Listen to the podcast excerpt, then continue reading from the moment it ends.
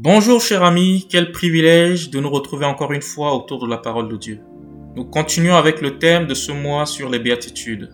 Les béatitudes font partie de cet enseignement sur le serment de la montagne que Jésus avait donné à ses disciples et à la foule qui le suivait. Aujourd'hui, j'aimerais partager avec toi deux clés pour une vie heureuse. Nous allons nous intéresser aux versets 5 et 6 de Matthieu 5. Jésus dit au verset 5, Heureux les débonnaires, car ils hériteront la terre. Débonnaire, voilà un mot bizarre que nous n'avons pas l'habitude d'utiliser ou d'entendre. Une bonne occasion ce matin pour nous d'en comprendre le sens, surtout le sens biblique. En consultant d'autres versions, j'ai trouvé deux synonymes, doux et humble. On y trouve aussi la notion de gentillesse d'esprit. Dans la logique divine, ce sont les doux qui héritent la terre. Or, selon le monde, ce sont les forts agressifs qui font leur place au soleil. La douceur ou la gentillesse sont opposées à l'affirmation de soi-même et au propre intérêt. Le de bonheur ne s'occupe pas que de lui-même. Cette béatitude traite principalement, mais pas exclusivement, du comportement du chrétien dans le monde. Bien-aimé, j'aimerais déjà te dire ceci. La douceur, l'humilité n'est pas une faiblesse un comportement mielleux, doucereux ou inoffensif. Paul dit d'enseigner avec douceur, mais on le voit mal ayant une attitude doctrinale, doucereuse, voire laxiste. La douceur est un élément du fruit de l'esprit. On peut la retrouver dans la liste du fruit de l'esprit dans Galates 5, 23. Manifester de la douceur n'est pas une chose aisée et comprise par tous. Ce n'est pas non plus à l'air du temps. Le plus souvent, ce qui semble propre à l'homme naturel, c'est de revendiquer en faisant le plus souvent tapage possible.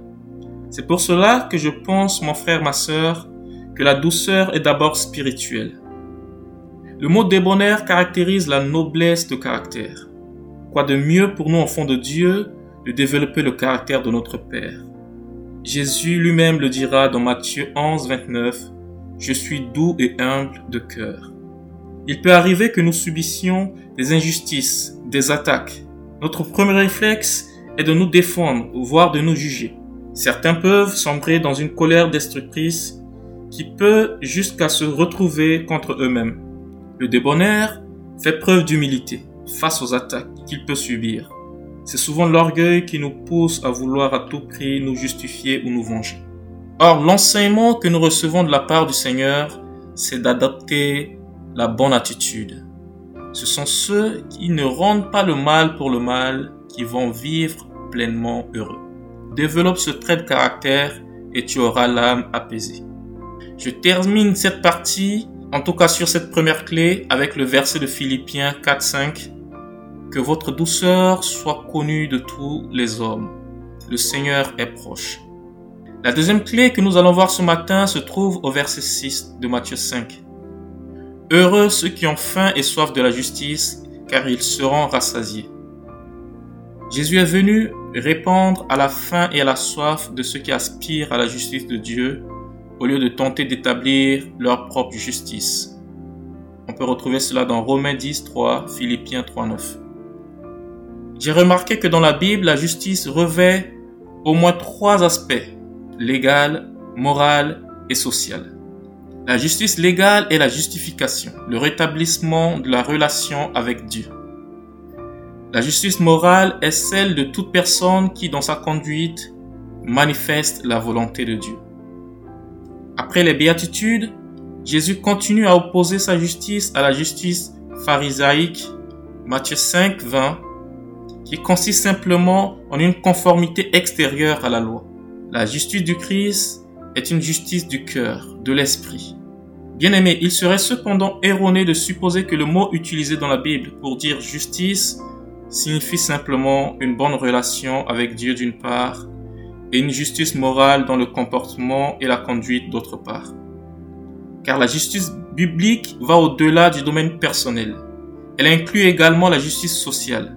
Et comme nous l'apprennent la loi et les prophètes, la justice sociale touche à des domaines tels que la promotion des droits civils, la justice dans les tribunaux, l'intégrité dans les affaires, l'encouragement à une conduite honorable dans le foyer et les affaires familiales, etc. La faim et la soif se réfèrent aux besoins élémentaires de tout individu. C'est un symbole du désir profond du cœur humain jamais pleinement satisfait. C'est donc en connaissance de cause que Jésus avait lié la recherche de la justice à nos besoins primaires. Alors mon frère, ma sœur, aspire à cette justice divine qui consiste à vivre en conformité au projet de Dieu pour l'humanité. Je conclurai mon message en disant que finalement, nous voyons bien que les deux clés exposées aujourd'hui ont quelque part un point commun. Le débonnaire ne cherche pas à se rendre justice lui-même dans le sens de rendre le mal pour le mal. La douceur et la justice, c'est simplement l'accomplissement de la volonté et du caractère divin. Saisis et mets en pratique ces deux clés pour avoir une vie heureuse, une vie rassasiée. Que le Seigneur te bénisse. Passe une agréable semaine, ton frère Joseph.